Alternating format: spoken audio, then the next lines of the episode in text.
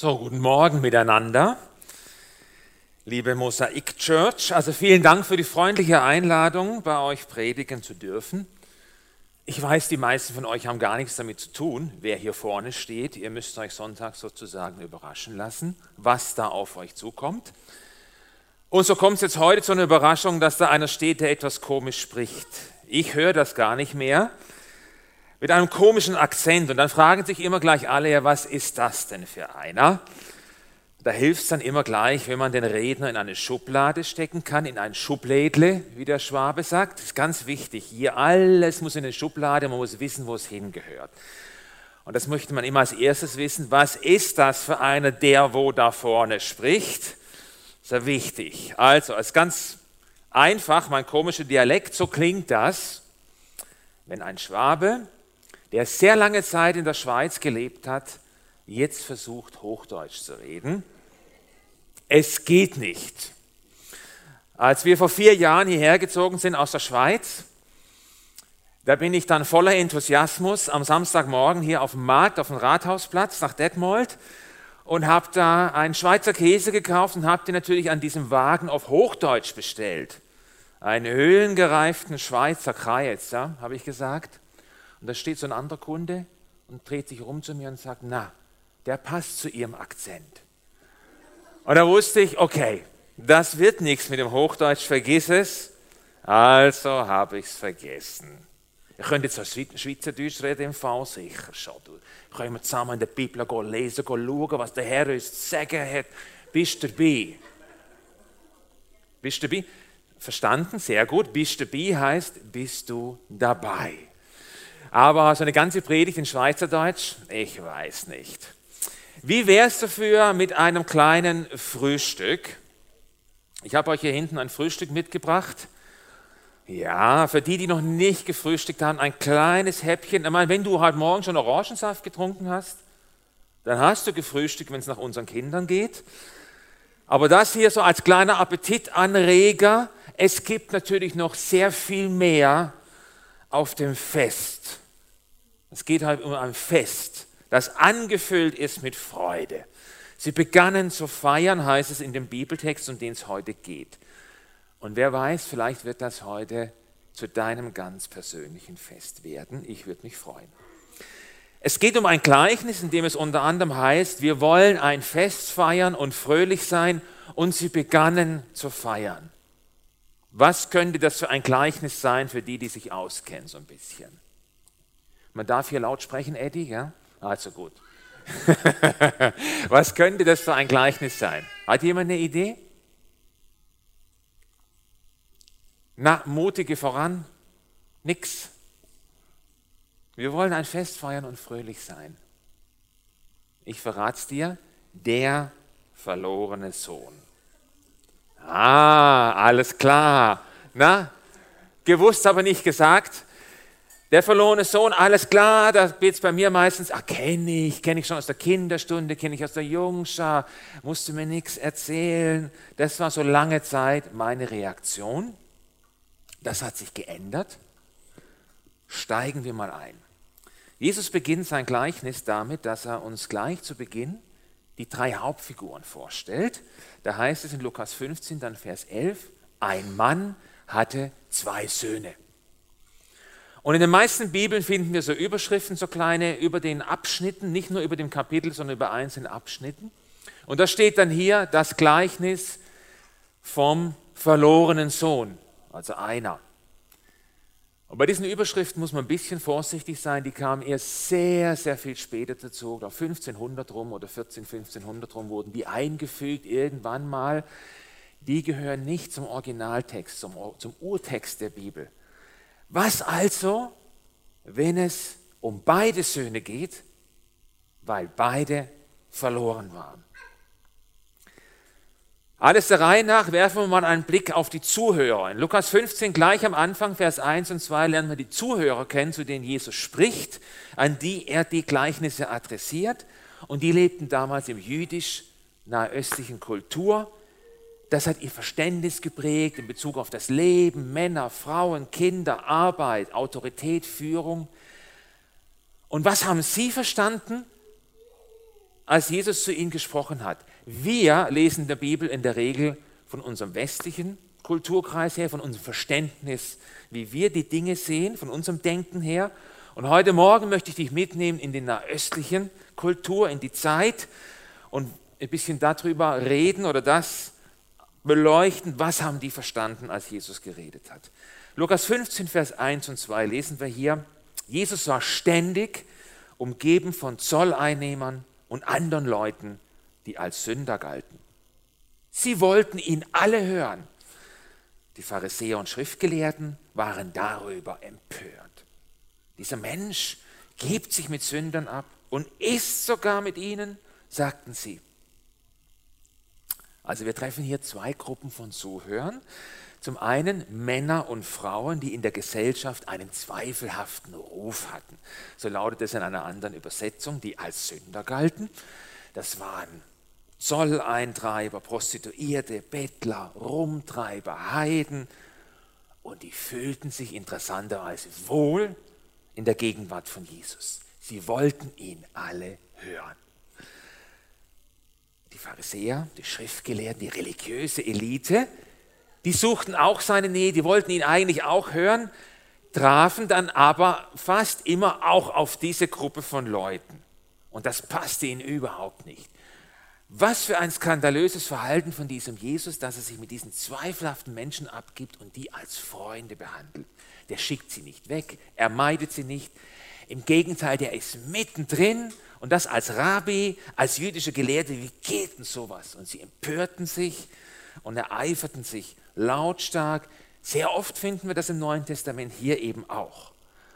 Und jetzt kommt die Reaktion von Jesus und er erzählt eigentlich drei Gleichnisse. Vers 3, da erzählte ihnen Jesus folgendes Gleichnis und es kommen drei Gleichnisse in diesem Kapitel, bekannte Gleichnisse. Das erste ist das vom verlorenen Schaf, das zweite das der verlorenen Münze und dann kommt das Gleichnis der zwei Söhne.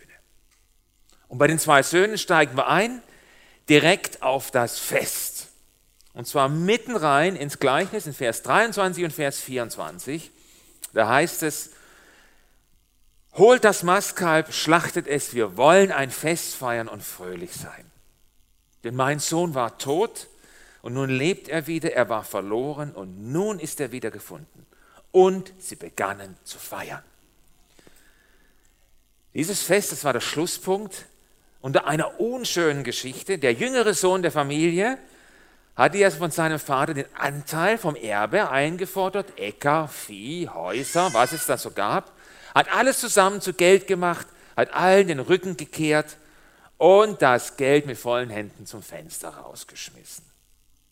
Ein Unding in der damaligen Kultur ein Schlag ins Gesicht des Vaters, eine Schande.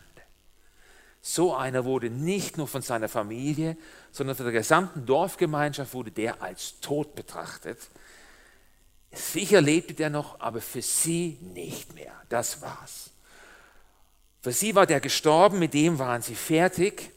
Und für die Zuhörer war eigentlich klar, naja gut, das war's dann schon mit der Geschichte. Wir wissen ja, wie das endet. Und dann erzählt Jesus weiter. Und jetzt wird spannend. Am Ende seiner Erzählung steht nicht das Versagen, der Absturz vom jüngeren Sohn, da steht die Versöhnung und die Gnade des Vaters. Ein Fest wurde ausgerufen, zu dem alle eingeladen waren. Und in dem Fall, wo er das sagt, der Vater ruft er dieses Fest aus, holt das Mastkalb, schlachtet es, wir wollen ein Fest feiern und fröhlich sein. Das ist diese erste Einladung zum Fest in diesem Text. Das ist die erste Einladung an diejenigen, die sich mit der Geschichte des jüngeren Sohnes identifizieren. Wenn du dein Leben anguckst und sagst, das Gleichnis vom jüngeren Sohn, das entspricht meinem Leben, dann ist das deine Einladung, dann ist das die Einladung an dich zum Fest. Es war die Einladung von Jesus an diese erste Gruppe der Zuhörer, die mit dem zweifelhaften Ruf. Diese Einladung galt ihnen. Sie entsprachen mit ihrem Leben dem des jüngeren Sohnes. Und dann gibt es da noch eine zweite Einladung im Text. Wir sind immer noch mittendrin im Fest und jetzt kommt der ältere Bruder, der hat nichts davon mitbekommen, was da läuft, kommt zurück vom Feld. Als sein jüngerer Bruder sein Erbe eingefordert hat, hat er als älterer auch das Erbe bekommen. Er bekam zwei Drittel von allem, der jüngere bekam ein Drittel. Das heißt, alles, was noch vor Ort war, gehörte jetzt ihm. Der Vater besaß aber, solange er lebte, noch das Recht oder die Vollmacht, was die Verwaltung anging. Er entschied, was damit gemacht wurde. Und der ältere Bruder kommt zurück vom Feld. Wir lesen dann in Vers 25. Der ältere Sohn war auf dem Feld gewesen. Als er jetzt zurückkam, hörte er schon von weitem den Lärm von Musik und Tanz. Also, es wurde gespielt, es wurde gesungen, es wurde getanzt, es wurde getrommelt. Ganz bestimmt hat da irgendeine Schlagzeug gespielt. Man hat es überall hingehört. Hey, ein Überraschungsfest nach so einem langen Arbeitstag, das ist ja super. Das hätte er doch sagen können. Du kommst da zurück und das ist ein Fest bei dir zu Hause. Ist doch toll. Andererseits kam ihm das irgendwie spanisch vor, obwohl er in Israel war. Und er fragt zur Sicherheit nochmal nach. Er rief einen Knecht und erkundigt sich, was das zu bedeuten habe. Und was erfährt er da? Dein Bruder ist zurückgekommen, lautete die Antwort. Und dein Vater hat das Mastkalb schlachten lassen weil er ihn wohlbehalten wieder hat. Was denn? Der Vater hat einen Sünder aufgenommen und sitzt jetzt mit dem am Tisch und isst. Das war immer genau das, was die Pharisäer Jesus vorgeworfen haben. Auch hier am Anfang des Kapitels. Dieser Mensch gibt sich mit Sündern ab und isst sogar mit ihnen. Dieses Essen war für sie besonders schlimm, denn Essen heißt, er behandelt sie als Freund. Und der ältere Bruder steht hier augenscheinlich für die Pharisäer, für die Schriftgelehrten, für die religiöse Elite. Die möchte Jesus damit ansprechen. Der ältere Bruder entspricht ihnen. Und der ältere Bruder reagiert mit heftigem Zorn auf dieses Fest. Lag es am Mastkalb? Das könnte sein. Schließlich war es seins. Überhaupt ging das ganze Fest auf seine Kosten. Klar, sein Vater verwaltete immer noch alles. Er hatte das Recht, ein Fest auszurichten, aber ausgerechnet sein Mastkalb hatte er genommen. Und für wen? Für den jüngeren Bruder. Sonst noch was. So hätten wir wahrscheinlich nicht reagiert, ist klar. Wir hätten gesagt, hey, super, für meinen jüngeren Bruder, das Mastkalb, toll, da bin ich dabei. Naja, der Ältere war nicht so dabei. Und vielleicht wurde er aber auch zornig, weil er in dem Moment wurde ihm klar, ey Mann, mein Vater, der hat sich mit meinem Bruder versöhnt. Es war schon entschieden, was passiert.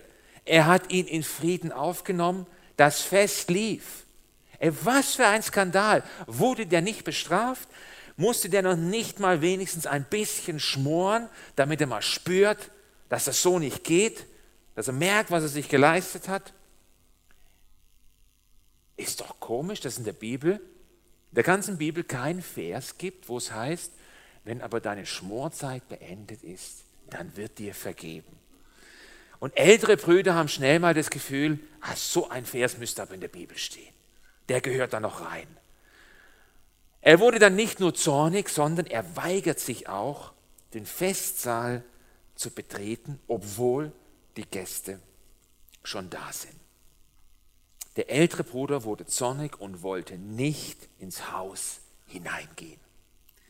Damals war das bei jedem gesellschaftlichen Anlass, mit oder ohne Festessen, wurde erwartet von allen männlichen Familienmitgliedern, die im Haus waren, dass sie erscheinen, dass sie die Gäste mit Handschlag begrüßen, egal ob sie beim Fest dabei sind, bleiben oder nicht. Und es war eine Beleidigung, eine persönliche Beleidigung gegenüber den Gästen, gegenüber dem Gastgeber, wenn jemand diese Höflichkeitsgeste verweigert hat. Und der ältere Sohn weiß das und er macht es trotzdem. Es ist eine absichtliche Beleidigung seines Vaters. Und sein Vater sitzt drinnen beim Fest bei den Gästen erfährt das jetzt wahrscheinlich. Irgendein Diener wird es ihm gesagt haben, na, dein Sohn steht draußen, dein älterer, und der will nicht reinkommen, der weigert sich. Und nicht nur er erfährt das, alle anderen im Raum kriegen das natürlich auch mit. Und sie fangen schon an zu flüstern. Hast du gehört? Sein Sohn steht da draußen, der will nicht reinkommen, kannst du dir vorstellen. Und plötzlich wird das Ganze zu einer öffentlichen Angelegenheit. Die Gespräche verstummen. Einer nach dem anderen dreht den Kopf zum Gastgeber und alle warten auf eine Reaktion und schauen auf den Vater. Wow, da fühlst du dich wohl als Gastgeber? Hey, zwei tolle Söhne habe ich hier gut gemacht, Jungs, peinlicher geht's nicht mehr. Bei mir hätte die Reaktion wahrscheinlich so ausgesehen, nur gedanklich. Tatsache ist, der Vater wird ein zweites Mal an diesem Tag öffentlich bloßgestellt. Diesmal vom älteren Sohn. Nicht, dass der auch abhauen würde wie sein jüngerer Bruder. Nein, er ist ein braver Junge. Er war zu Hause geblieben. Er hat immer gemacht, was man ihm gesagt hat. Ein braver Junge, dessen Beziehung zu seinem Vater aber ein Scherbenhaufen war. Sein Vater. Und das, was ihm am Herzen lag und erfreute, interessierte ihn nicht. Die Bohne nicht. Sein Vater freute sich über die Rettung des jüngeren Sohnes. Na und? Soll er doch. Seine Freude war das nicht. Sein jüngerer Bruder, ne, der konnte ihm gestohlen bleiben, der wäre besser mal weggeblieben. Und der Vater? Zum zweiten Mal an dem Tag bricht er mit allen üblichen Regeln, die in einer Familie, in einer Dorfgemeinschaft galten. Das hat er schon einmal gemacht an dem Tag, das erste Mal, als er hinaus auf die Straße gelaufen war, um den jüngeren Sohn in die Arme zu schließen. Wir lesen da meistens so drüber, Vers 20, da kommt der jüngere Sohn zurück und er sieht ihn schon von ferne. So macht er sich auf den Weg zu seinem Vater. Dieser sah ihn schon von weitem kommen. Voller Mitleid lief er ihm entgegen, fiel ihm um den Hals und küsste ihn. Das heißt, er lief ihm durch das Dorf und alle guckten entgegen und fiel ihm um den Hals, der Vater. Sowas macht man nicht, wenn man angesehener Mann ist im Dorf. Da bleibst du so im Türrahmen stehen und wartest, bis dein Sohn zu dir gekrochen kommt. Der Vater hat das nicht so gemacht. Und jetzt ist es wieder der Fall, nur dass er diesmal zum älteren Sohn hinausgeht. Zum zweiten Mal. Für die Gäste muss das ein Schock gewesen sein. Was macht er jetzt? Geht er raus zu seinem Sohn? Er nimmt auch hier die Schmach auf sich, trägt die Schande, die über ihn, seine Familie gebracht wurde. Er bezahlt den Preis ein zweites Mal diesmal für den Älteren. Die Liebe des Vaters zu seinen beiden Söhnen, die war riesig, selbstlos, aufopfernd. Und es heißt dann in Vers 28b ganz simpel, da kam der Vater heraus und weiter und redete ihm gut zu. Wenn hier stehen würde und machte ihn zur Schnecke, na das würden wir dann verstehen. Aber im griechischen Text steht hier nicht Schnecke, sondern da steht ein Wort, das heißt Parakaleo, das heißt einmal bitten, versuchen zu versöhnen, steckt da drin, und Para, das kennen wir von parallel. Daneben, das heißt, der Vater versucht seinen Sohn dazu zu bewegen, sich neben ihn zu stellen und die Situation aus seiner Sicht anzuschauen, aus seinem Blickwinkel, aus dem Blickwinkel der Gnade. Jesus möchte die religiösen Führer dazu bringen, dass sie sich eigentlich neben ihn stellen und die Menschen, die sie so verachten, mit seinen Augen sehen, aus seinem Blickwinkel. Anscheinend will der ältere Sohn vom Fest nichts wissen. Stattdessen setzt er zur großen Vorwurfs- und Abrechnungsrede an. Und dann nutzt er dabei ganz geschickt schon die vielen Zuschauer, die sich auf dem Hof eingetroffen, versammelt haben. Die haben ja gemerkt, der Vater geht raus, haben die gedacht, wir hinterher, wir wollen ja mal nichts versäumen. Er sieht das natürlich und dann lesen wir in Vers 29 fängt es an. Aber er hielt seinem Vater vor, so viele Jahre diene ich dir jetzt schon, ich habe mich nie deinen Anordnungen widersetzt. Und doch, echt jetzt? Meinst du, so hat er mit dem geredet? Kann ich mir nicht vorstellen. Aber er hielt seinem Vater vor, So viele Jahre diene ich dir jetzt schon und ich habe mich nie deinen Anordnungen widersetzt.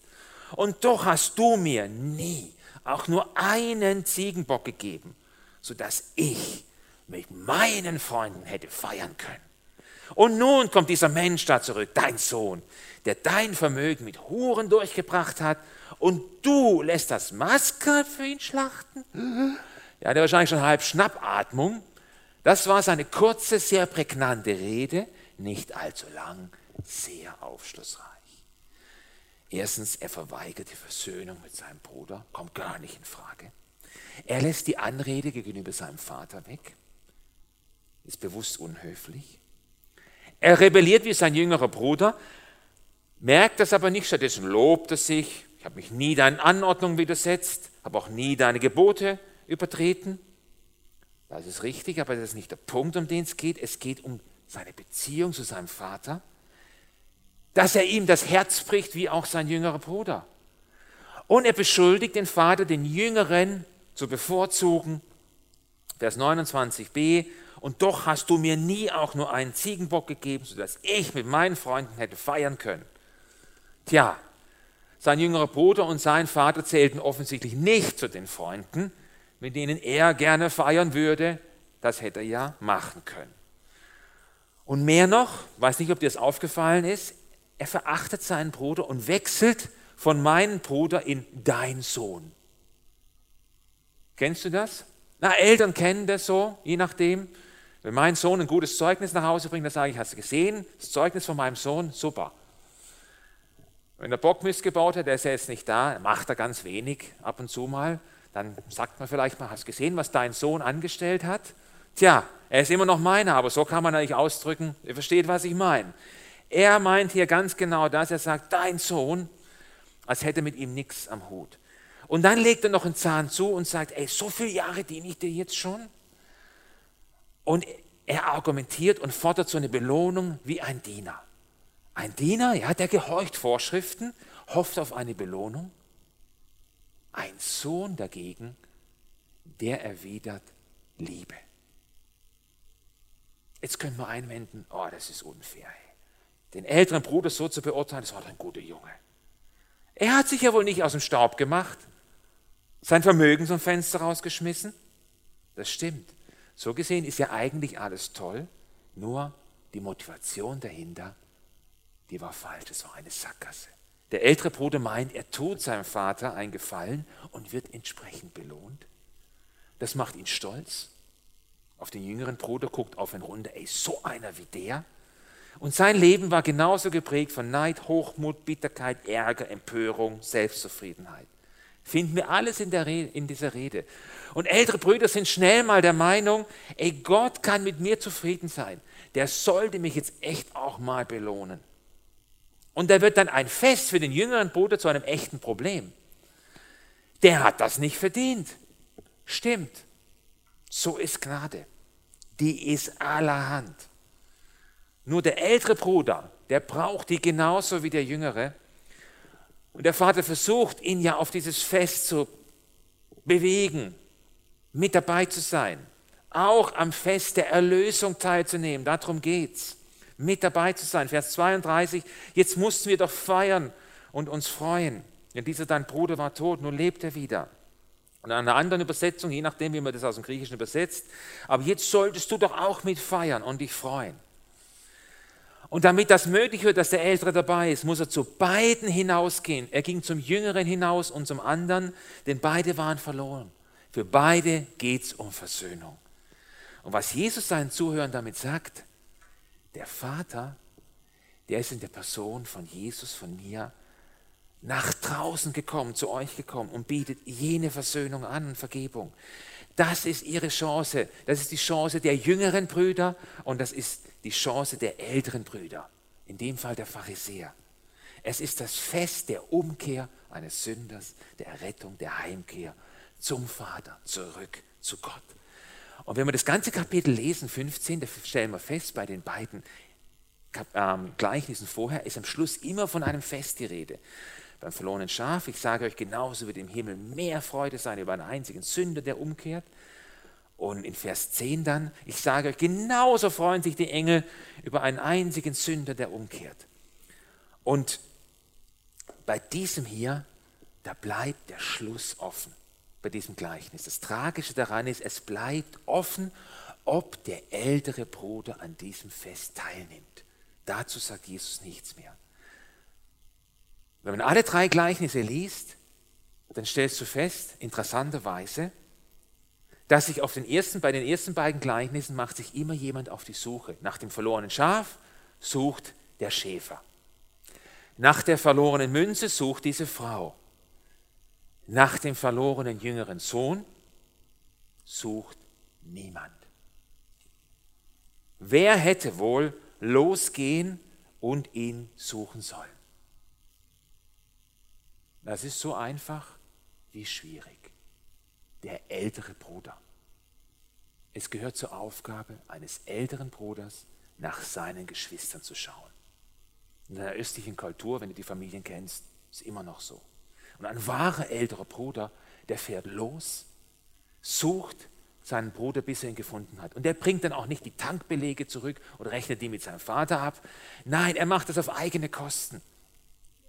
Das ist ein wahrer älterer Bruder. Doch in der Geschichte kommt keiner solcher vor. Keiner, der bereit ist, den Preis zu bezahlen. Nicht für das Fest, nicht für die Suche. Das heißt, dieser Jüngere hatte gar keinen wahren älteren Bruder, der ihn nach Hause bringt. Und wir, haben wir einen? Wer bringt uns? Wer bringt dich nach Hause? Wir brauchen einen, der nicht nur in ein fernes Land reist, wir brauchen einen, der vom Himmel auf die Erde kommt, um uns zu finden. Wir brauchen nicht nur einen, der uns mit seinem Geld rettet, wir brauchen einen wahren älteren Bruder, der mit seinem Leben für uns bezahlt. Und wir haben ihn. In Jesus. Das heißt in Römer 8, Vers 29, dass Jesus der Erstgeborene, also der Älteste unter vielen Brüdern ist.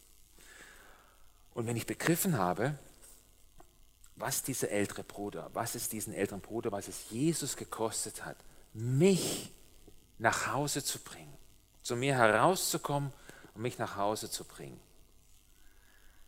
dann nimmt das die ganze Unsicherheit weg, ob ich denn an diesem Fest auch willkommen bin und wie ich das bin. Es ist mein Fest, es ist für mich, es ist für dich.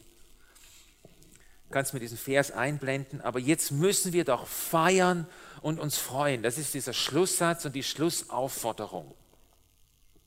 Und ich wünsche mir sehr, dass jeder Einzelne von uns diesen Satz in seinem Leben nicht nur hört, sondern dann auch mit dabei ist, mittendrin. Es ist alles angerichtet für das Fest deines Lebens. Es ist das Fest der Versöhnung und der Erlösung. Sei dabei. Amen.